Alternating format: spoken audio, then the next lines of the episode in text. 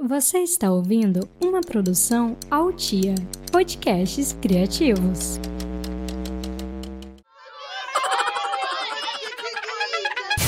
Ei, cadê a mãe dessa criança? Bom dia! Eu sou Vani Fior, mãe do Joaquim do João, e esse é mais um episódio do podcast Cadê a mãe dessa criança?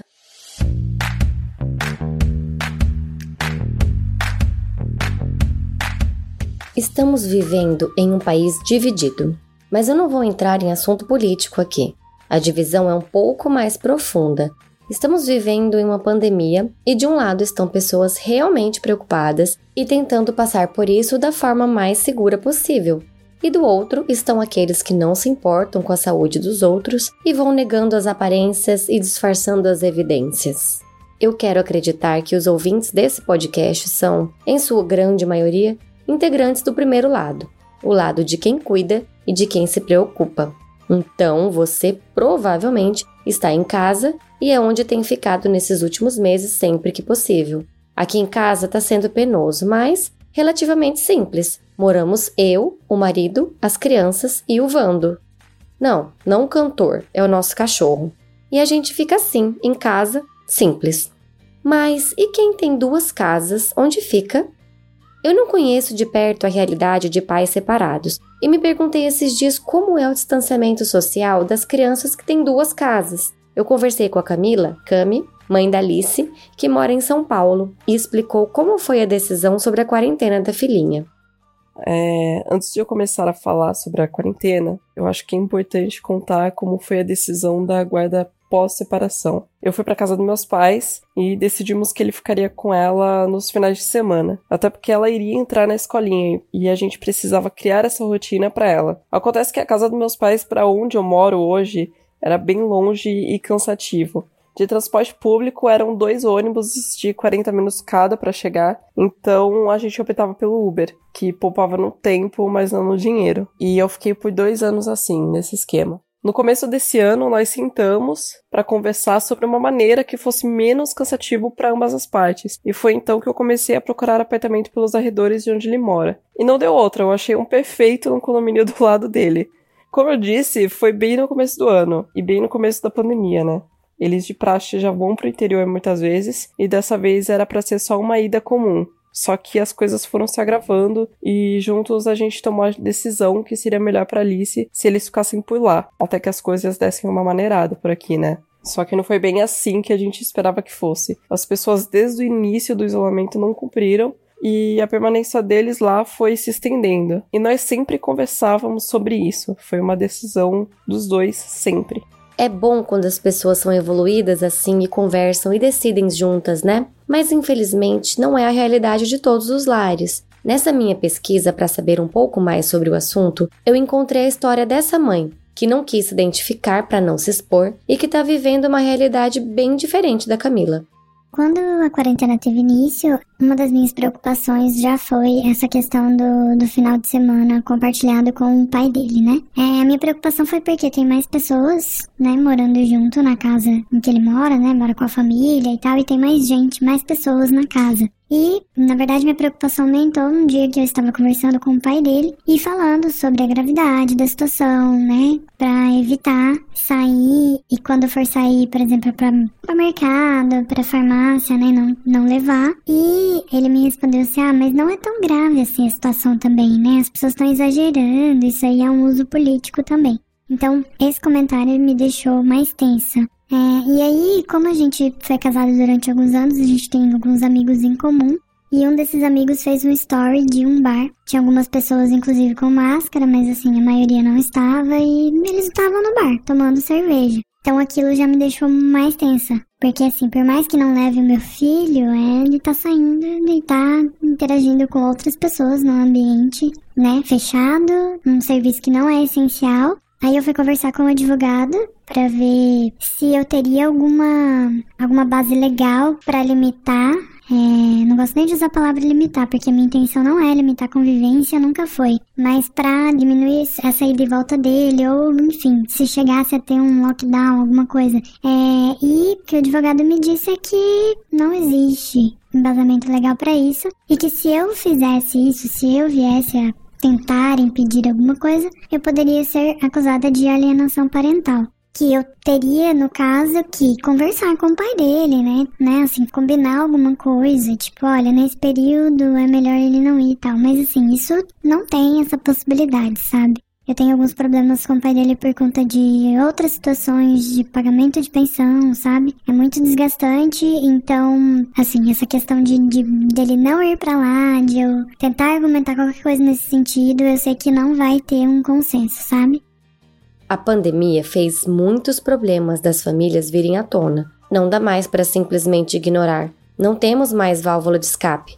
E além de tudo, como eu já disse lá no começo do episódio, somos um país dividido e dificulta ainda mais quando o pai e a mãe estão em lados opostos dessa polarização. É tudo muito novo, mas a solução ideal é a de sempre: diálogo. Só que nem sempre o ideal é possível, como a gente viu o caso da ouvinte anônima. Aliás, às vezes o diálogo é difícil até com o casal que tá junto. Esses dias atrás eu fiz uma pergunta sobre a quarentena no Instagram do podcast, Cadê a Mãe Podcast? E algumas ouvintes me disseram que estão com problema com o marido, porque elas se cuidam, cuidam das crianças, cuidam da casa, mas os maridos simplesmente fingem que nada está acontecendo, saem constantemente e continuam a vida normal. O machismo é um assunto que sempre vem à tona aqui no podcast. E não tem como fingir que essas situações não acontecem. Infelizmente, a pandemia afetou muito mais a vida das mães que a dos pais, porque em muitas casas as funções do lar e da criação dos filhos ainda são suportadas quase que totalmente pelas mulheres, e com o home office fica tudo muito mais complicado. Bom, mas tudo nessa vida tem dois lados. Do mesmo jeito que muitas pessoas vivem a preocupação da nossa ouvinte anônima, com um ex que não obedece à quarentena, algumas pessoas se aproveitam disso justamente para praticar alienação parental.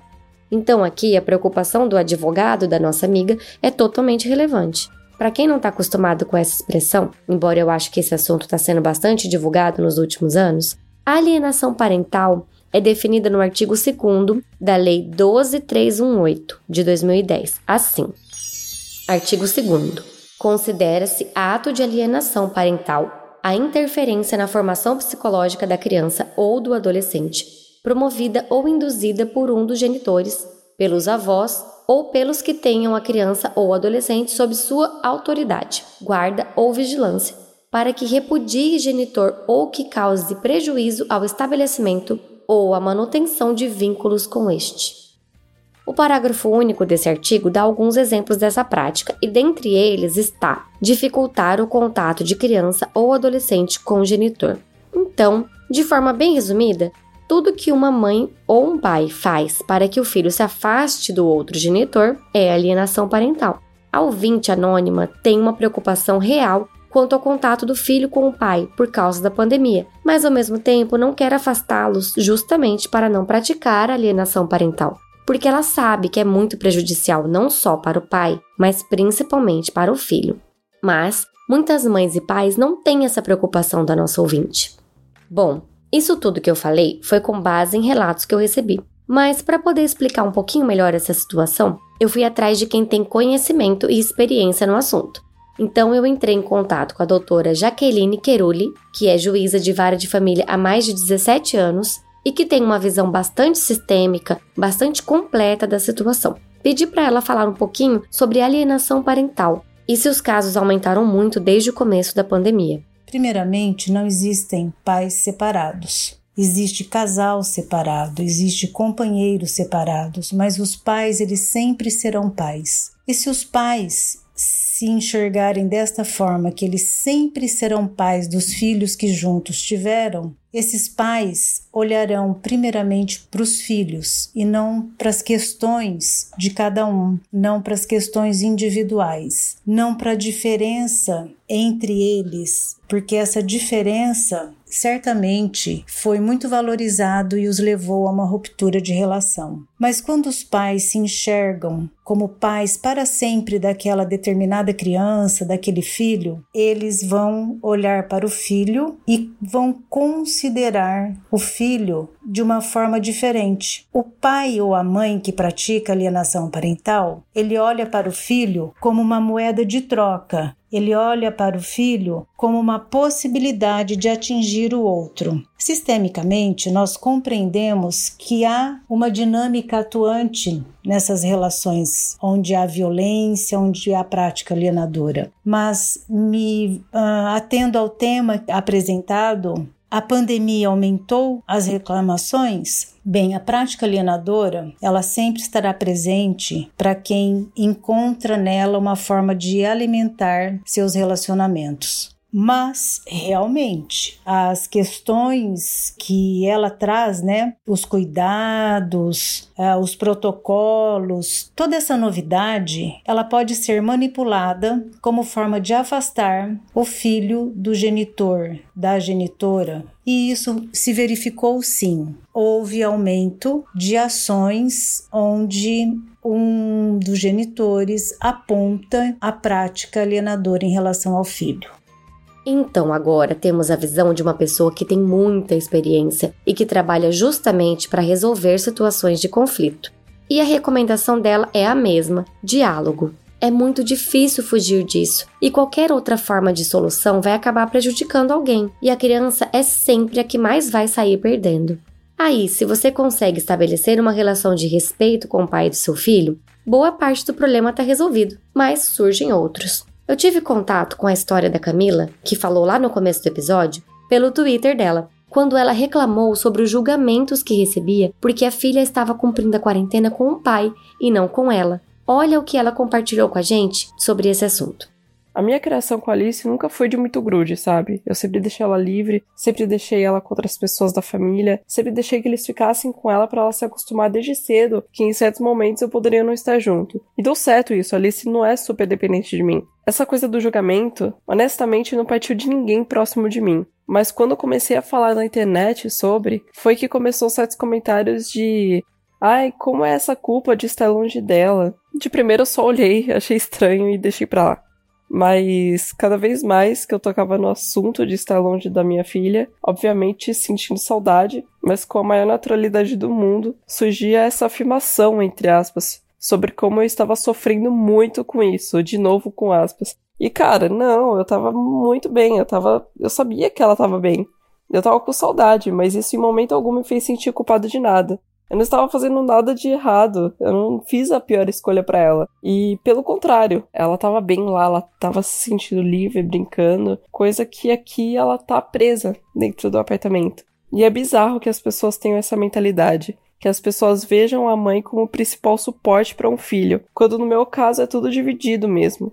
E entre outros casos, tem até uma comunidade, né? Tem toda aquela rede de apoio para criança, seja com a mãe, com a avó, com os tios, irmãos e etc. Então, cada família sabe a forma que cria. E tem gente que cria sozinha, porque não tem essa rede de apoio. Minha rede de apoio, no caso, é o meu ex, que é o pai dela foi aí que eu me vi na necessidade de falar algumas coisas que eu tava sentindo. De tirar, de certa forma, essa culpa que as pessoas estavam colocando em mim. Porque em certo ponto, isso começa a incomodar. Como se fosse errado eu não me sentir culpado por algo que eu nem precisava me sentir culpada. Então, sim, desde sempre é um julgamento muito forte da sociedade com a mãe. Mesmo que elas não percebam o que estão julgando. O meu conselho para tudo isso é: só você sabe das suas coisas. Só você sabe dos seus perrengues. Não se amarre às opiniões alheias. Quem tá contigo sabe pelo que você passa. E se ela te entende, é o que importa. E é isso. A gente já falou um episódio inteiro sobre julgamentos. Se não ouviu ainda, vai lá no episódio 2 do podcast. Mas o assunto aqui tem muito a ver com o episódio passado também, em que o Lisandro, meu marido, falou que para ser um bom pai, basta fazer o mínimo. Agora, para ser considerada uma boa mãe, parece que nada é suficiente. A Cami, junto com o pai da Alice, com certeza tomou a melhor decisão possível para a filha. Se a decisão fosse a Alice ter que ficar alguns meses com a mãe, sem ver o pai, por conta da pandemia, será que ele sofreria o mesmo julgamento? A culpa já é tão presente na nossa vida e as pessoas ainda querem colocar mais culpa na nossa cabeça. a gente precisa fazer como a Cami falou e simplesmente desprezar a culpa que os outros nos impõem. Essa culpa não é minha, eu sou a melhor mãe possível, só eu sei o que eu passo, só eu sei o que me fez tomar as decisões que eu tomo e pronto. Parece que todo o episódio que eu venho aqui falar sobre a pandemia, eu acabo voltando nos mesmos assuntos. Culpa e julgamento sempre vão estar presentes em todos os assuntos que a gente for tratar. Machismo também. É que a pandemia trouxe muita novidade, sim, mas principalmente reforçou problemas já existentes na nossa sociedade. A gente não vai conseguir acabar com esses problemas tão cedo, mas, assim como a pandemia, a solução não é fingir que ela não existe. Vou ser repetitiva, mas é a verdade. A solução é o diálogo. Vamos conversar?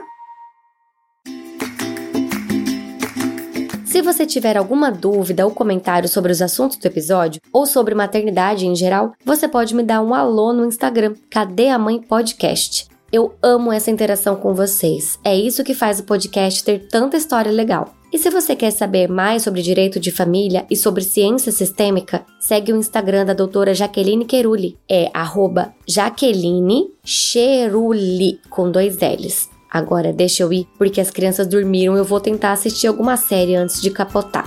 Tchau!